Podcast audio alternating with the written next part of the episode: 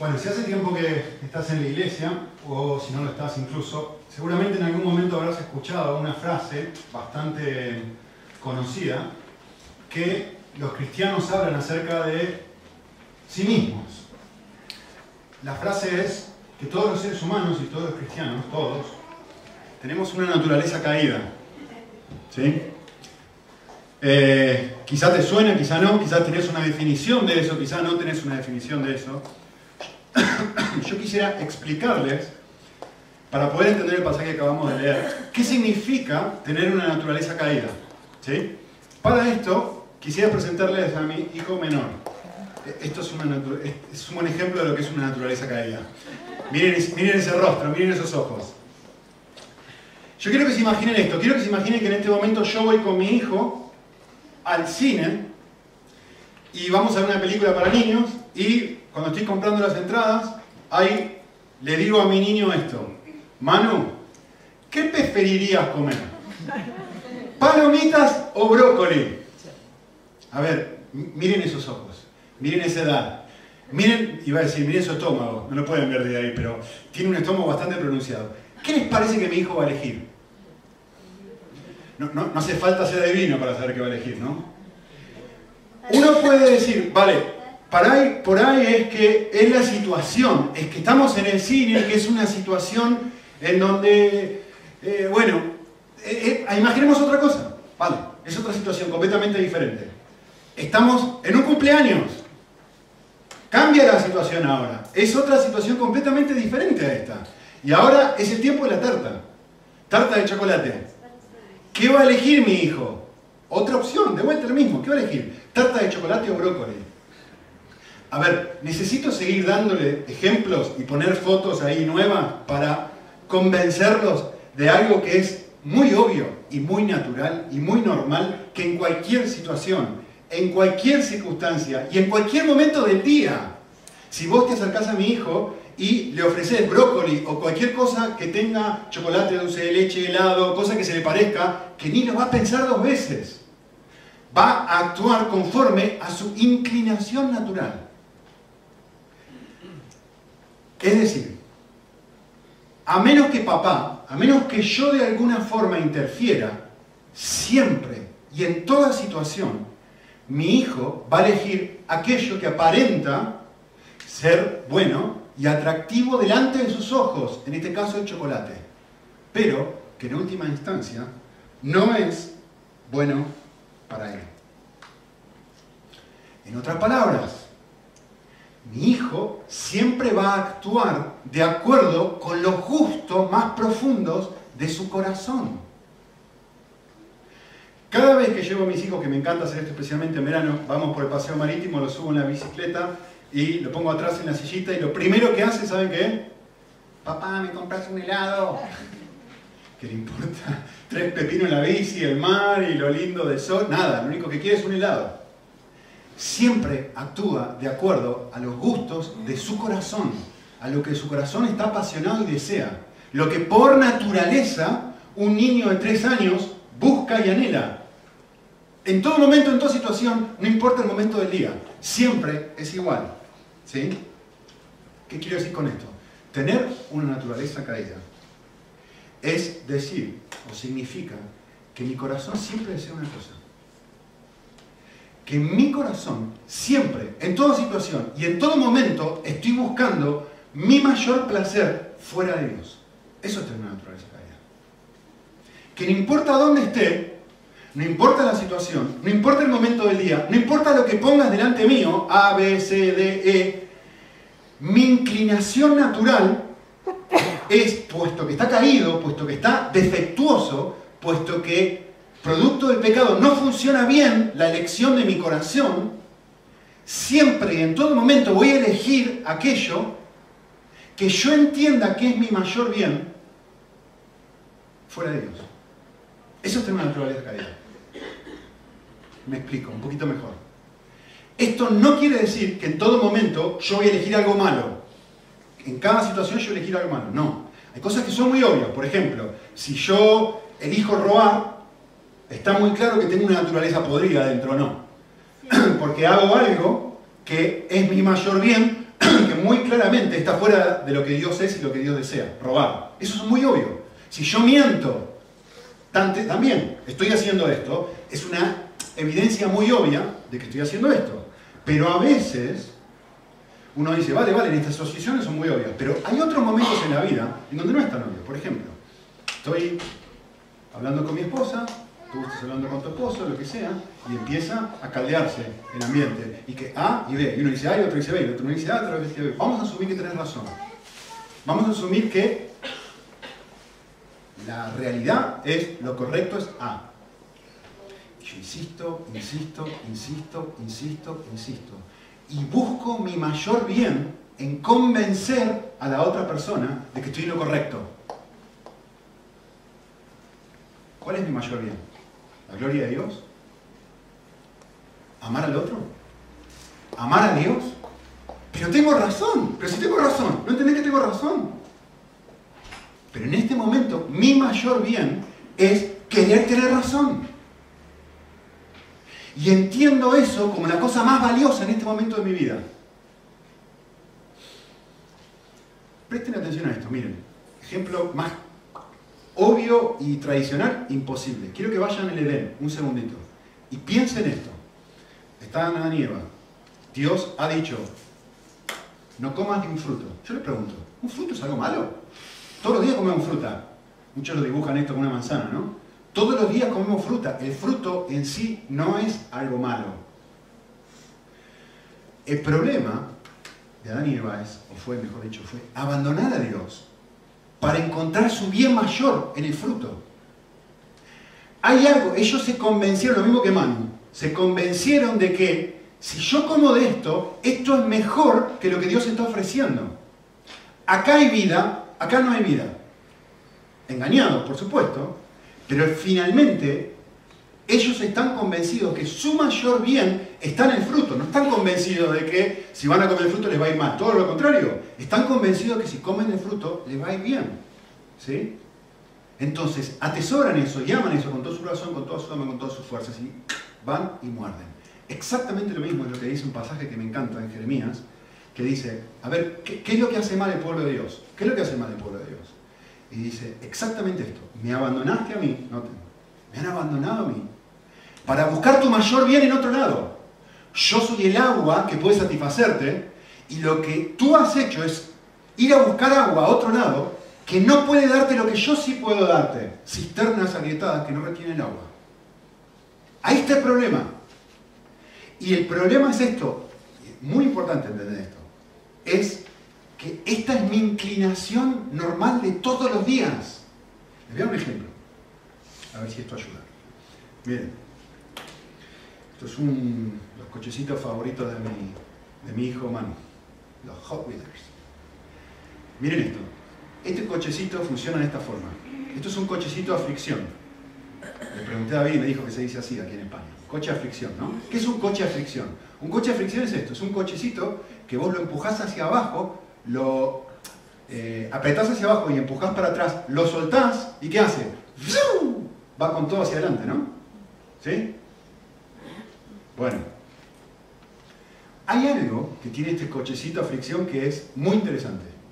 Que una vez que tú hiciste esto, el cochecito va hacia adelante con toda su fuerza, con todo el poder que le has dado de fricción y nunca varía, nunca se mueve desde la derecha o la izquierda. O sea, siempre va en el norte que ha trazado, no se mueve. No es como un, control, un cochecito control remoto. Es un cochecito a fricción, es imposible que doble su curso. Eso es lo que lo caracteriza, ¿sí o no? Esto es lo que es mi una definición de lo que es mi naturaleza caída. No importa la situación, no importa las circunstancias, si estoy en un cumpleaños, si estoy con papá andando en el coche, andando en bicicleta, no importa si voy al cine, en todas circunstancias yo voy a elegir aquello que mi naturaleza quebrada, rota, defectuosa, me inclina a elegir. Siempre voy a hacer lo mismo. ¿Qué es eso? Siempre voy a elegir buscar mi bien mayor lejos de Dios. Ese es el estado en el que la Biblia describe que todos los seres humanos estamos o estábamos. eso es lo que dice Efesios, por ejemplo, en lo cual todos nosotros anduvimos. No hay excepción a esto. Y esto es algo que aun cuando nosotros nos convertimos a Cristo, no se elimina. Tendría bastantes versículos para mostrarles, pero no lo voy a hacer por una cuestión de tiempo. ¿Sí? De hecho, Pablo mismo dice en el libro de Romanos, es que lo que quiero hacer, no lo puedo hacer. Y hay, hay una, este choque dentro mío de que ¿quién me va a liberar a mí de esta inclinación? ¿Quién me va a liberar, ¿quién me va a, liberar a mí de este cuerpo de muerte? Y finalmente la conclusión a la que llega, ¿no? Si no es por Cristo, estoy frito. Esa es la conclusión a la que Pablo llegó. Gracias sean dadas a Dios, a Dios por Cristo. ¿Se acuerdan del pasaje? Vale. Entonces, quiero decirles algo muy importante. Yo necesito entender, aceptar y meditar muchísimo en la realidad de que mi corazón es como un cochecito, aflicción con una sola dirección que lo único que hace es buscar lo suyo. Que en toda situación, no importa donde yo esté, producto de que mi corazón está quebrado, caído, siempre y en toda situación voy a buscar lo opuesto a Dios. ¿Crees eso? ¿Te evalúas a ti mismo así? ¿Vivís de esta forma? Esta verdad tiene enormes repercusiones en tu vida, enormes repercusiones en tu vida. ¿Por qué? Porque puesto que mi naturaleza está caída, todo lo que deseo, todas mis aspiraciones, todas mis acciones, tienen una inclinación natural a buscar mi mayor placer fuera de Dios. Cuando estoy pensando en cómo voy a gastar el dinero, naturalmente escuchen bien ¿eh? lo que dije al principio, salvo que Dios intervenga, cuando estoy pensando en cómo voy a gastar el dinero, mi inclinación natural es, lo voy a gastar para mí, para buscar mi bien mayor. Cuando estoy diciendo cómo voy a usar mi tiempo, cuando estoy decidiendo qué ropa me voy a comprar, cuando estoy decidiendo con quién me voy a casar, cuando estoy diciendo con cualquier cosa, todo es afectado por esta realidad interna que está quebrada. Y que a no ser que suceda algo sobrenatural, constantemente va a elegir, como el cochecito aflicción, una dirección.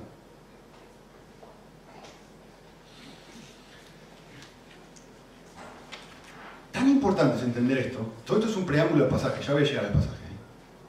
Es tan importante entender esto, porque la, la esencia del cristianismo dice que yo no puedo, con mis propias fuerzas, cambiar esta inclinación. No puedo, no puedo, es imposible. Pero hay buenas noticias. La buena noticia es que el Espíritu Santo es capaz de quebrar esta inclinación, capaz de vencerla, es capaz de doblegarla, es capaz de hacer algo que yo jamás con mis propias fuerzas podría hacer. Por eso la Biblia dice en cantidad de oportunidades, Jesús lo dijo esto un millón de veces, ¿no? Sin mí nada podéis hacer.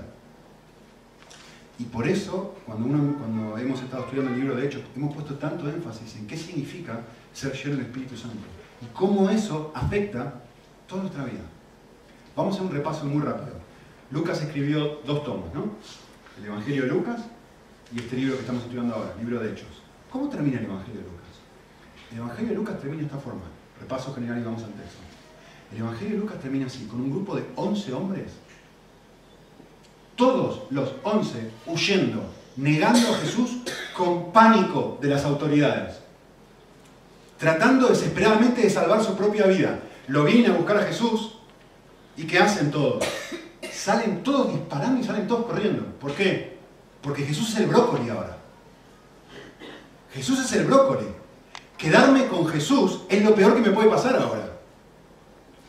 Tratar de salvar mi vida ese chocolate es la opción más atractiva y actúan todos, todos los apóstoles actúan de acuerdo con esta inclinación. Me voy. No hay uno solo que se quede, ni aún el que había hiperjurado que se iba a quedar. Pedro. Nadie se queda. Todos actúan conforme a su propia naturaleza. Comienza el libro de Hechos. ¿Cómo comienza el libro de Hechos? O mejor dicho, al final del libro de Lucas, le dice a los discípulos, ¿saben qué? A ustedes conviene que yo me vaya. ¿Cómo nos conviene que, que, vaya? No entiendo, Jesús. Lo que pasa es que si yo me voy, va a pasar algo fabuloso. Si yo me voy, si yo muero, va a venir Dios a habitar dentro de tu corazón. El Espíritu Santo va a venir dentro de tu vida. Te conviene que yo me vaya. Comienza el libro de Hechos y tenemos un cambio total y completamente increíble. Las mismas personas que tenían pánico ahora están dispuestas a dar su vida. ¿Qué pasó? Lo que acaba de leer hace un ratito Rubén. ¿Son personas especiales? ¿Son personas distintas? No, no, no, no, no. Son personas, como dice en versículo 55, llenas del Espíritu Santo. ¿Qué quiere decir ser lleno del Espíritu Santo? Lo hemos hablado, pero normalmente cuando nosotros damos una definición de lo que es estar lleno del Espíritu Santo, decimos esto, estar lleno del Espíritu Santo es hacer lo que Dios quiere. Cuando Él me está dominando, yo hago todo lo que quiere.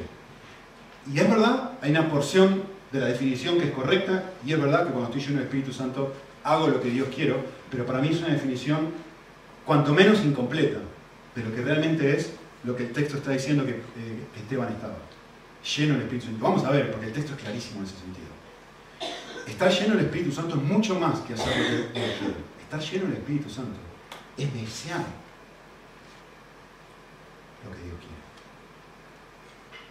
Hay un abismo de diferencia entre una cosa y otra.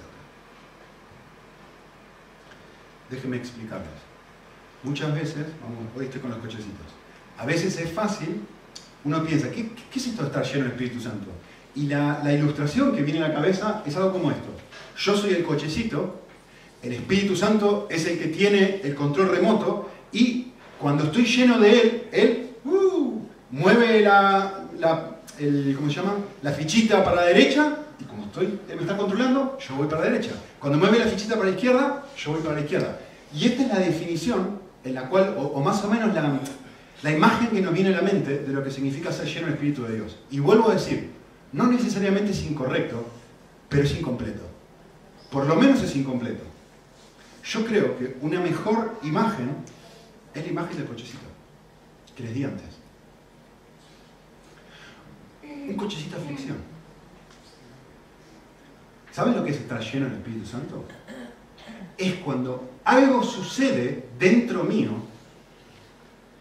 en donde ahora tengo un solo deseo y una sola pasión. Y lo único que me importa es eso y por supuesto, todo lo que voy haciendo como consecuencia de eso, todo lo que voy haciendo se ve afectado. Pero soy unidireccional. Esto es lo que sucede en este pasaje. Van a ver en un segundito. Miren, versículos 54, 55 y 56. Miren esto. La gente está profundamente ofendida por lo que acaba de decir Esteban. Cruje los dientes contra él. Vale. Y el texto me va a informar. Esto es como ellos están, ellos están, versículo 54, esto es como está Esteban. ¿Cómo está Esteban? Esteban está lleno del Espíritu Santo. Genial, explícame. ¿Qué quiere decir eso? Me lo explica, léalo después. Lea lo que dice el versículo. ¿Qué es para Lucas estar lleno del Espíritu Santo? Es un cochecito de aflicción. Fijos los ojos en Jesús.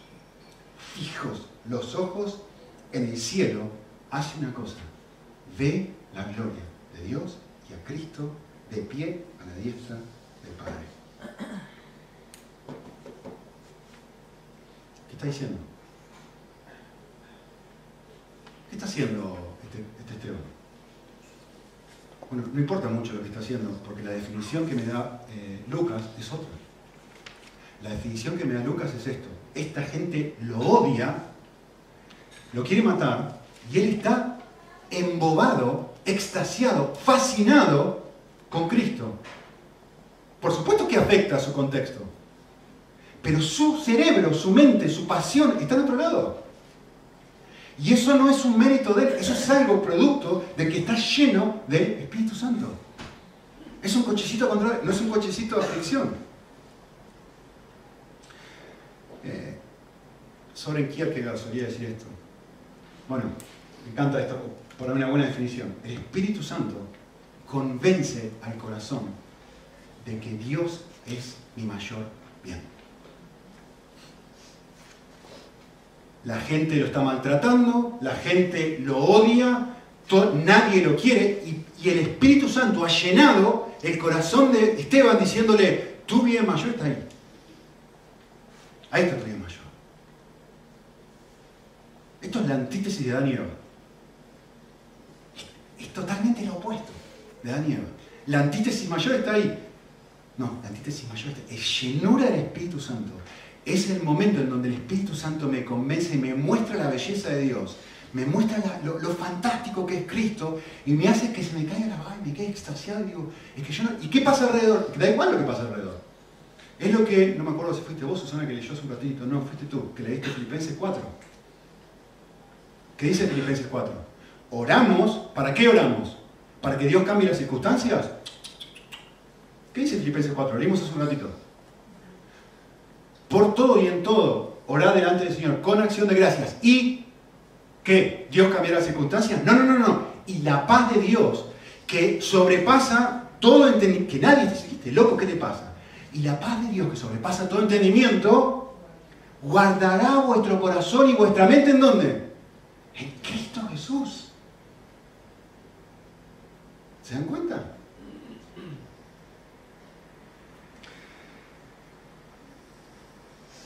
Esto, por supuesto, lógicamente afecta a lo que hago. Por supuesto que afecta a lo que hago. No estoy diciendo que no va a afectarlo, claro, pero es lo que hago es una consecuencia de dónde está mi mayor afecto, de dónde está mi mayor tesoro, de dónde está mi perla de gran precio.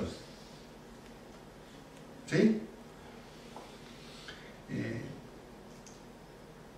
esto es lo que quería decirles. Soren Kierkegaard siempre hablaba esto. Señor, hazme una persona de un solo deseo.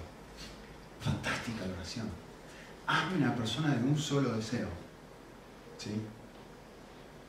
Es muy interesante cuando uno, lo, hemos leído la semana pasada, pero es muy interesante cuando uno mira y dice, pero hay 53 versículos en el capítulo 7 donde lo que Esteban hace es defenderse. ¿Se acuerdan, no? Que tuvimos como 10 minutos leyéndolo. 53 versículos, es la defensa de una persona más larga de toda la Biblia. Y este hombre se está defendiendo y uno dice, bueno, lo, que hay que hacer es defenderse cuando alguien te ataca. Y lo que va a hacer en el próximo versículo es exactamente al revés. En vez de defenderse, va a dejar que lo maten. Y uno dice, Señor, ponete de acuerdo. ¿Cómo funciona, ¿Cómo funciona esto? ¿Tengo que defenderme o no tengo que defenderme? Y lo que el texto nos muestra es que no se trata tanto de lo que tengo que hacer. Se trata más bien de aquello que ha cautivado mi corazón. Y que, y que me ha convencido de dónde está la vida. De dónde está mi vida mayor. De eso se trata. ¿Qué es lo que hoy atrapa mi corazón que me dice, aquí está, si tú tienes esto vas a ser feliz?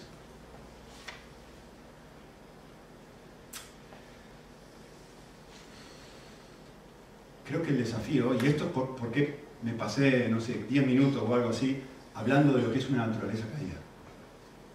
¿Por qué me pasé tanto tiempo explicando eso? Que en realidad no está en el texto, pero viene a colación, producto de lo que el texto habla. Eh, porque justamente lo que Dios quiere y lo que me muestra este texto es que solamente lleno de Él yo soy capaz de cambiar esta inercia que constantemente percibo dentro mío.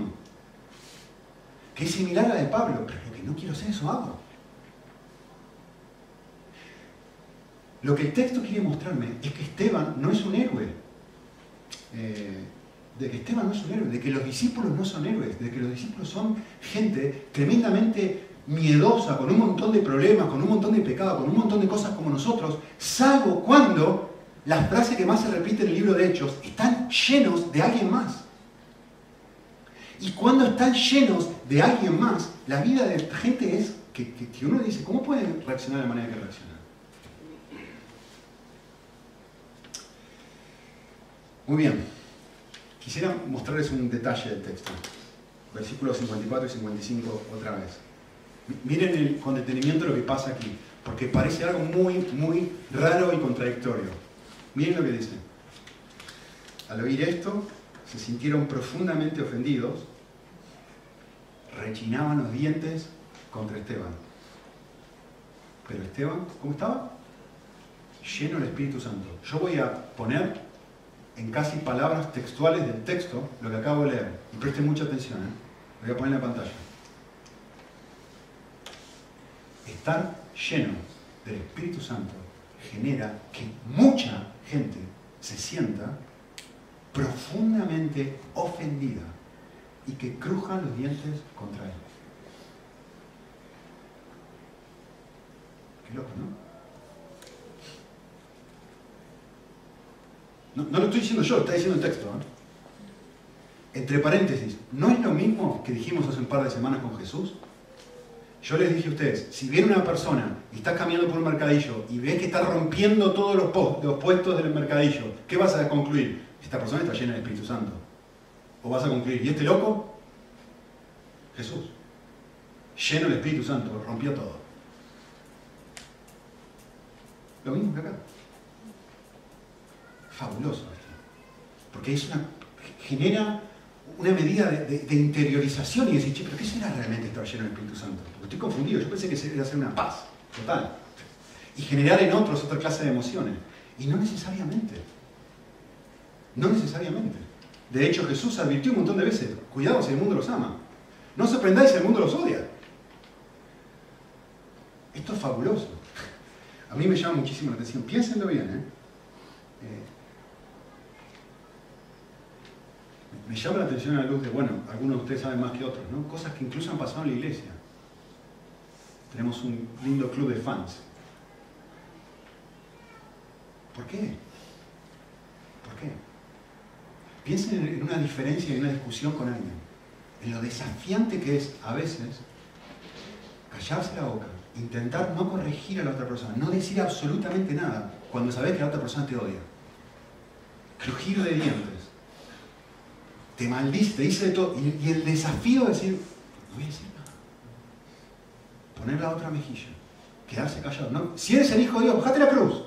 Bájate la cruz si eres el hijo de Dios. Pero no lo vas a corregir, Señor.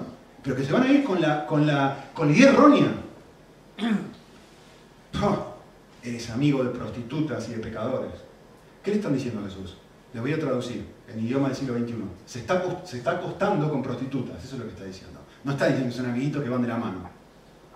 Está claro, ¿no? ¿Y Jesús? Nada. Y sin embargo, en otro momento, va y corrige a todo el mundo. Y va y rompe el templo. Y Dios dice, ¿qué es estar lleno del Espíritu de Dios? Es esto que estoy tratando de comunicar. No se trata tanto de lo que hago o dejo de hacer. Se trata de que lo que me está moviendo a quedarme callado o a hablar no es un interés egoísta, sino lo que me está moviendo a quedarme callado o a hablar es decir, Señor, lo que tú quieras, como tú quieras, donde tú quieras, cuando tú quieras. Tú eres mi mayor tesoro. Y si tengo que perecer, si me tienen que apedrear, que me apedreen. Y si puedo defenderme 53 versículos, me defiendo. ¿Se dan cuenta que tiene que ver con algo interno? ¿Se dan cuenta que tiene que ver con una actitud del corazón? Y no necesariamente con lo que hago. Por supuesto influye en lo que hago, pero puede tener un montón de reacciones diversas lo que hago. Y en otros, que uno no espera. ¿Sí? ¿Por qué, Esteban es capaz de hacer esto?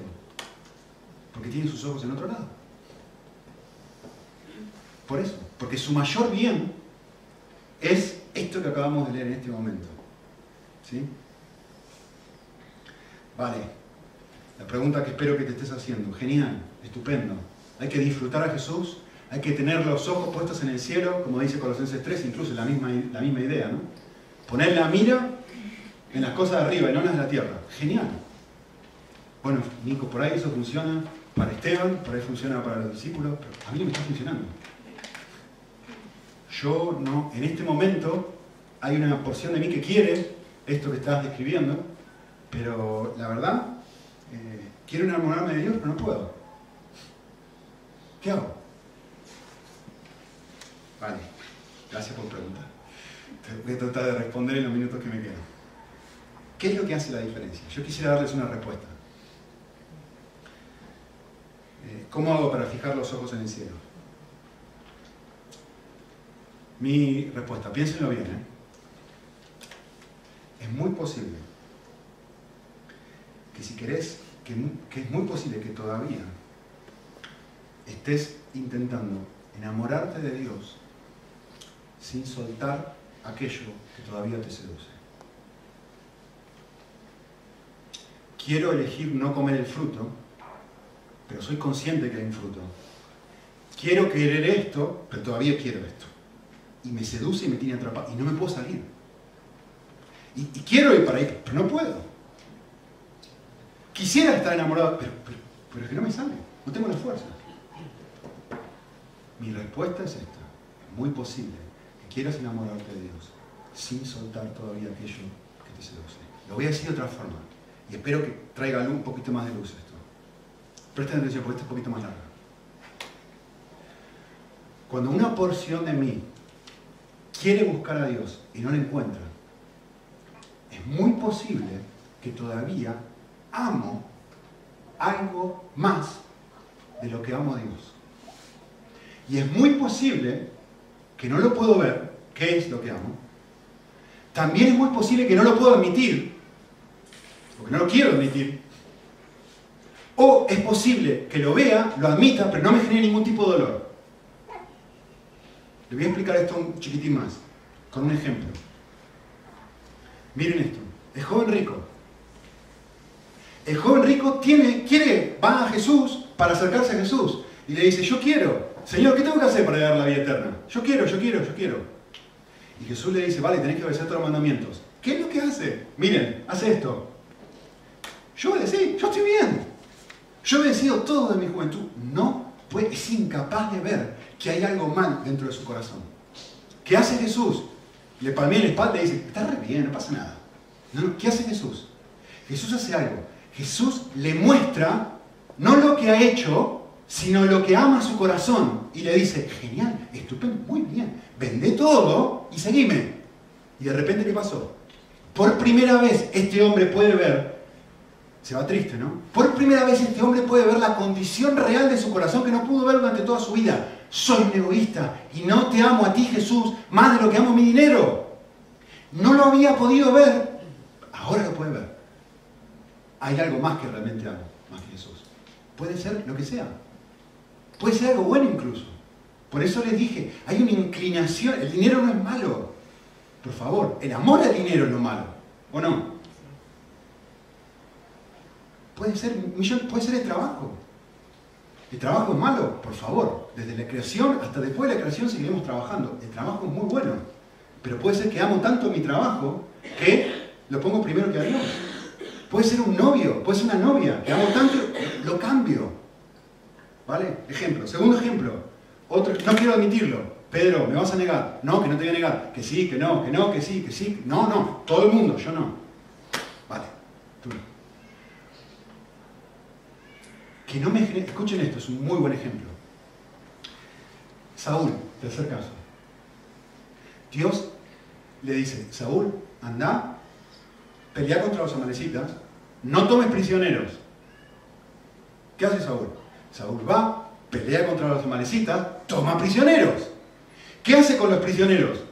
Lo que hace así en la antigüedad, toda la ciudad reunida, el rey sentado sobre su trono, Saúl, y hace un desfile de todo el ganado y el ex y el rey amalecita que acaba de conquistar, porque eso es una forma de honra y de decir, miren lo que he logrado.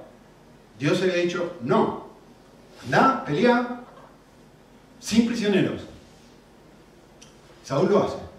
¿No? ¿Se acuerdan la historia? Vale, genial, estupendo. ¿Qué pasa? Viene, Samuel y le dice a Saúl, no obedeciste. Miren, miren a Saúl, miren esto.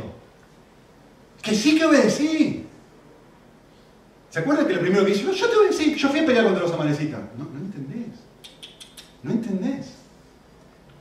No entendés. No lo puede ver. Finalmente Samuel lo sigue confrontando y le dice a Saúl, le sigue mostrando su pecado. ¿Y él qué dice? No, no, no, no fui yo, fueron ellos, fue el pueblo.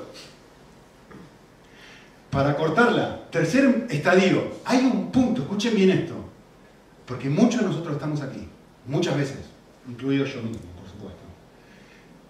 Hay un momento en donde Saúl dice, vale, vale, vale, tenés razón, pequé, pequé, pequé, desobedecí. Pero por favor, ¿qué es lo que dice después? Por favor, vení conmigo y honrame delante del pueblo. acepta su desobediencia, le genera cero dolor, cero convicción. Sí, sí, sí, hice mal, pero vení conmigo, vamos al desfile y poné la mano sobre mi vida. ¿Se dan cuenta? Muy bien.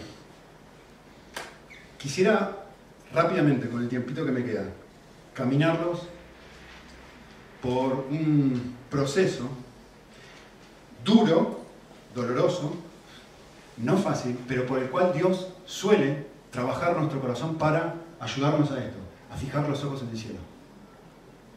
¿Cómo nos ayuda Dios en este proceso que les acabo de compartir? Y quisiera hablarles muy rápido de seis momentos. ¿Sí?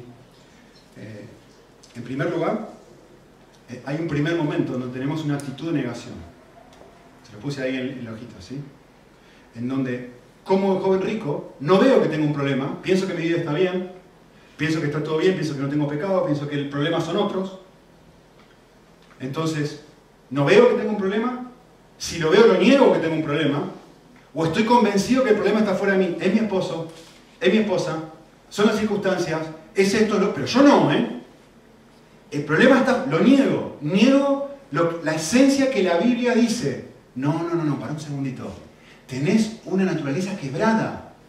Tenés, tu corazón es como ese cochecito que siempre va en una dirección y es la opuesta a la de Dios. Niego que eso es una realidad en mi vida. ¿Sí? Yo estoy bien, vengo a la iglesia, tengo un tiempo devocional, eh, voy al grupo pequeño, etc. ¿Qué dice Dios con respecto a esto? Lo que acabo de compartirles. Este pasaje me, encanta. Es un poco fuerte y va a sonar bastante fuerte, pero es la palabra de Dios, así que hay que leerlo. Escuchen, ¿eh? Es muy fuerte. Dios hablando al pueblo de Israel, miren lo que dice. ¿Cómo puedes decir, no estoy manchada, no he ido detrás de otros dioses? Y me encanta esta frase, dice, mira tu proceder, mira tu proceder en el valle, reconoce lo que has hecho. Y acá se pone fuerte la imagen. ¿eh? Eres una camella joven y liviana que enreda sus pasos. Asna Montés, acostumbrada al desierto, que en su ardor olfatea el viento en la época de celo, ¿quién la puede refrenar? Todos los que la busquen no se tienen que fatigar. En su mes la Está describiendo la condición del pueblo de Israel y está diciendo, eres una asna en celo, que estás tan apasionada por obtener algo que no hay forma de frenarte. Es que cualquier cosa te va. Cualquier cosa menos yo, ¿se entiende, no? En el contexto.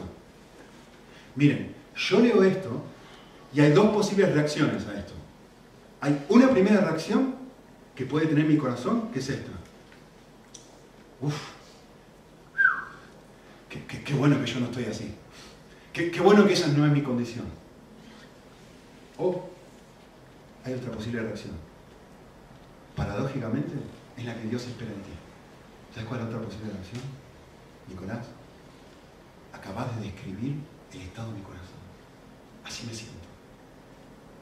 Que me ofrecen cualquier cosa, sea sexo, dinero, eh, novio, plata, trabajo, cualquier cosita que me ponen delante es que me aleja de Dios. Es que ni, hay que esforzarse demasiado, Nico. Veo mi propio corazón y que en un ratito me vendo a las rebajas. Cuando he dicho 700 millones de veces que voy a usar el dinero de otra forma, es que me lleva segunditos, no, soy como un asna en celo. ¿Ves que hay dos reacciones diferentes? Paradójicamente, la reacción que Dios honra es la segunda. Y la reacción que el Espíritu Santo está buscando es la segunda. Segundo momento. Entonces puede ser que estés en este momento de no veo que tengo el problema, lo niego o le echo la culpa a otro lado. Segundo momento, admisión comienzo a ver mi pecado, pero sin que me duela y sin que genere una pasión real por cambiar. Vale, en realidad tuve una discusión con mi esposa porque ella hizo algo y a mí me molestó y lo que hizo estuvo mal y sí, sí, sí, es verdad. Fue, estuvo mal lo que hizo ella, pero yo me, enojé. Empiezo a reconocer que la verdad sí, soy un enojudo, un enojoso, no sé cómo se dice aquí en España. Persona que se enoja mucho. Y empiezo a reconocer, vale, sí, es verdad, pero sigo caliente y sigo enojado. O sea, veo que hay algo dentro mío que no está bien, pero no llega a dolerme, como Saúl. Ni tampoco llega a generar una pasión tal que diga, sí, sí, sí, yo hice mal, él hizo mal, esto, lo otro, la él. Pero, pero realmente yo remito mi culpa, pero sin un estado de que genere ningún tipo de cambio. ¿Sí? Como si estás en una, Ahora puedo hablar del Real Madrid y del Barça, ¿no? Está, fue. Es como si una discusión, esto es una discusión entre quién es mejor, si Messi o Cristiano. Y finalmente viene una persona y te convence de que uno o dos es mejor, o, mejor, usa mejores argumentos. Y que no te queda otra que decir, vale, pero. vale porque no me queda otra. Pero, pero no porque realmente hay una intención de cambio interno. ¿Ven? Eso. Este es el segundo estadio. Tercer estadio. Por el que Dios nos hace pasar podríamos llamar un estadio de adicción, en donde comienzo, escuchen bien, ¿eh? en donde comienzo a darme cuenta que estoy vacío, ya sea que obtenga lo que quiero o que no obtenga lo que quiero. En cualquiera de las dos circunstancias me siento vacío. Eh, empiezo a ver, sé que estoy mal, y elijo lo que me destroza. Aunque lo veo y me he dado cuenta, ¿no? pero elegir esto me va a hacer mal, lo sigo eligiendo. A pesar de que lo veo, ahora tengo un poquito más de luz que antes, antes no lo veía, antes la culpa era de otro. Ahora me doy cuenta que las situaciones, no, no, no, es mi, es mi, soy yo, soy yo, soy yo.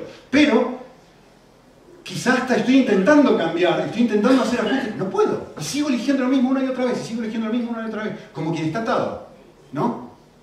Y de repente, eso es la, la esencia de la adicción, ¿no? La, esencia de la adicción es quiero salir, no puedo. Y sigo cayendo una y otra vez. Lo fantástico es que por más que obtenga o no lo obtenga, cuando lo obtengo, me doy cuenta que sigo vacío. Cuando no lo tengo, me enojo. E, esta doble dinámica que pasa en el corazón, ¿no? Lo fantástico es, Dios permite ambos. Dios está trabajando en medio de todo esto. Por ahí te preguntas, bueno, yo estoy acá, ¿qué está haciendo Dios? Dios está haciendo, piensen en la, la parábola del hijo pródigo. El padre un hijo que dice, la vida está mejor lejos de él.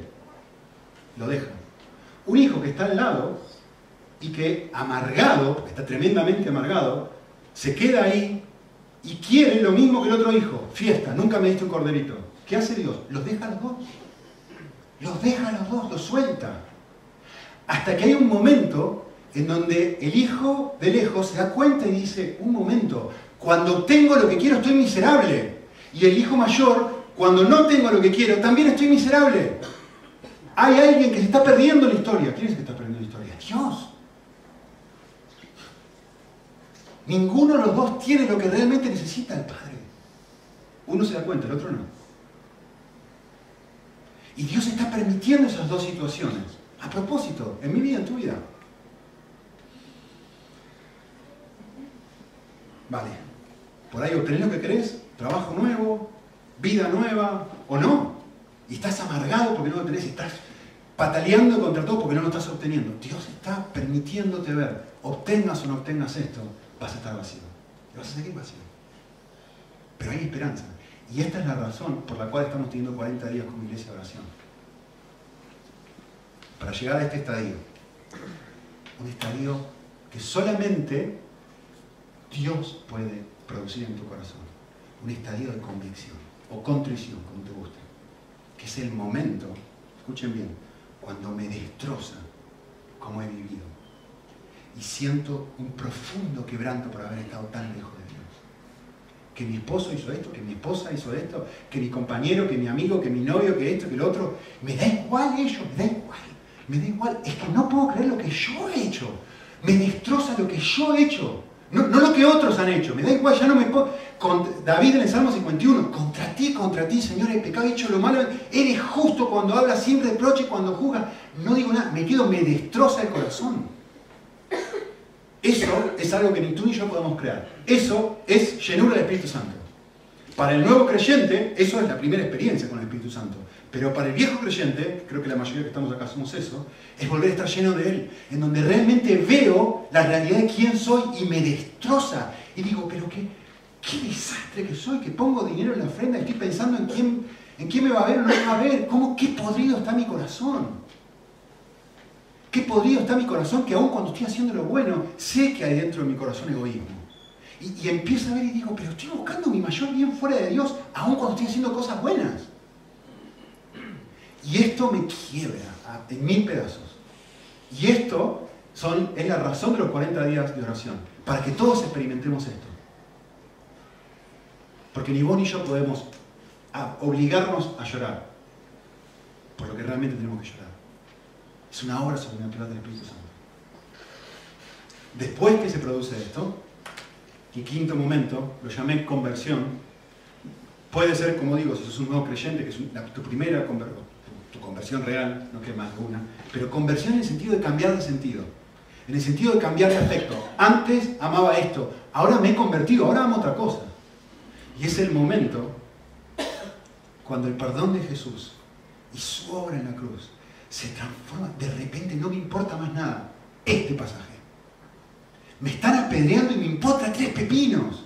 Están crujiendo dientes contra mí, están diciendo cantidad de mentiras y cosas, es el contexto de este pasaje, ¿vale? Están diciendo un millón de cosas que son irreales y me quieren tirar piedras y me importa tres pepinos. Estoy mirando a Cristo. Estoy mirando la gloria de Dios y es suficiente para mí, me llena, me satisface, es mi vida completa. ¿Se dan cuenta que la llenura del Espíritu Santo no es tanto lo que hago, sino más bien lo que ha atrapado mi corazón? Lo que ha atrapado mis afectos. No estoy hablando de un sentimiento, ¿eh? tampoco, ojo. Estoy hablando de lo que ha atrapado los afectos de corazón. Es fantástico, no tengo tiempo de explicarlo, ya me he pasado mi tiempo, pero es fantástico, mediten en casa. ¿Qué es lo que ve? Ve a Jesús parado para recibirle. Ve al mismo hombre que ellos están diciendo, es un hombre cualquiera, te vamos a apedrear, al mismo hombre vindicado por Dios diciendo, te recibo, hijo, el perdón que tengo para ti es real. Eso es lo que está sucediendo aquí. Esto es lo que ve. Todos los comentaristas coinciden con lo mismo. Lo que está viendo este hombre es a Cristo de pie, porque normalmente ¿cómo está Cristo en el trono? Al lado del trono de Dios. En todo el resto de los pasajes, ¿cómo está? Sentado. Esta vez está de pie. Y la mayoría de los comentaristas coinciden con lo mismo. ¿Por qué está de pie? Porque está recibiendo. Es lo mismo que está haciendo contigo conmigo, a pesar de lo que he sentido, creído, pensado, actuado. Y esto es lo que tengo que ver que rompa mi corazón. Finalmente, cuando esto se sucede, hay un nuevo despertar donde me siento total y completamente libre de lo que antes me ataba. Y tengo un profundo deseo de servir a Dios. Ahora sí. Esto es lo que Jesucristo dijo en Juan cuando dice, ¿conoceréis la verdad? ¿Sabes lo que va a hacer la verdad? Te va a liberar. Te va a liberar. Te va a liberar de, este, de esto que no puedes salir, no puedes salir, no puedes salir, no puedes salir, no puedes salir. Va a ser algo que nunca tú con tus propias fuerzas podrías hacer. Conoceréis la verdad y la verdad te va a hacer libre. Por supuesto, esto no es un momento en la vida. ¿eh? lo que nosotros como iglesia estamos convencidos es que constantemente, estos son, momentos que tenemos que volver constantemente, en donde hay un, día que estoy en un punto, otro día que estoy en otro y otro día que estoy en otro. Constantemente debo volver a experimentar esto. Por eso, nuestra visión como iglesia es esto. La leo sacada de la página web. Para el año 2020 queremos llegar a ser una iglesia donde todos los miembros de la iglesia hayamos experimentado lo que acabo de escribir, un avivamiento espiritual. Y que producto de ese avivamiento Dios añade un número significativo de nuevas personas que hayan tenido la misma experiencia. Escuchen bien, sacado la web, ¿eh? no entendemos el avivamiento como una especie de éxtasis, aunque puede incluir momentos de inusual cercanía con Dios, sino más bien como una experiencia donde vuelvo a estos seis eh, momentos, donde soy confrontado con el Evangelio, donde vuelvo a ver quién soy y vuelvo a apreciar la cruz y producto de esta experiencia, llegamos a amar a Dios y a los demás, con una nueva profundidad, con mayor intensidad. Este es nuestro objetivo. El avivamiento de nuestros corazones no es algo que podamos producir, aunque 40 días de oración, sí podemos orar por este. El avivamiento de nuestro corazón es un regalo que Dios nos hace de abrir nuestros ojos a nuestro entendimiento para que podamos verlo y apreciarlo con una nueva magnitud. En su esencia Y el avivamiento involucra estar como Esteban, asombrados de dos grandes verdades. La profundidad de la inclinación de mi corazón, la profundidad de mi propio pecado y la grandeza de la gracia de un Dios que me grita y yo te recibo con mis brazos abiertos. Y aún a pesar de eso, yo morí por ti y te amo. Dicho de otra forma, es volver a enamorarnos de Jesús, al darnos cuenta de lo necesitados que estamos de su cruz. Es volver a atesorar el Evangelio para aquellos que ya somos cristianos y apreciarlo por primera vez para aquellos que no lo son. Esto es nuestro motivo de oración, hacia aquí vamos, como iglesia. Estas son las razones por las cuales hacemos lo que hacemos, predicamos lo que predicamos. Esto es lo que le pasó a él. Lo que queremos para el año 2020 es que todos seamos como Esteban. Nuestra mente fijada. Termino solamente con esto, y sé que se hizo largo, pero tengan, regálenme un minuto más. Quisiera hacerles una pregunta, para que piensen un momento. Miren, les quiero presentar a Jesús. Pero primero les quiero decir algo. Piensen esto, ¿cuán mal te puede tratar alguien? Pensá un momento, pensá en tu relación con tu esposa, con tu esposo, con tu jefe, con alguien que no te ha tratado muy bien, con un amigo, con tu hermano, con quien se te ocurra. ¿Cuán mal te puede tratar una persona? ¿Dónde está tu límite? ¿Qué qué tiene que hacerte algo para que dejes de amarle? ¿Qué tiene que hacerte alguien para que digas hasta aquí? Ya está, ya no más. Quiero que pienses ahora en un buen amigo, sea quien sea. Y un día te lastima ese amigo, te dice algo que te hiere. ¿Lo seguís amando? Perdona. Al otro día vuelve y te hace otra cosa que te lastima. ¿Dónde está tu límite? Pensá esto. Este amigo, ese gráfico, este amigo se va con tu esposa pone una restricción para que no puedas ver a tus hijos, se lleva tu dinero, y yo te pregunto, ¿seguís amándolo? ¿Vas a llegar al punto de hacer lo que dice aquí? Mientras apedreaban a Esteban, él invocaba al Señor, clamaba a gran voz, Señor, no, no le tengas en cuenta este pecado. ¿Cómo llega un ser humano a eso?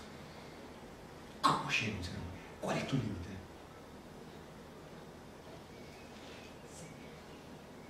Miren esto.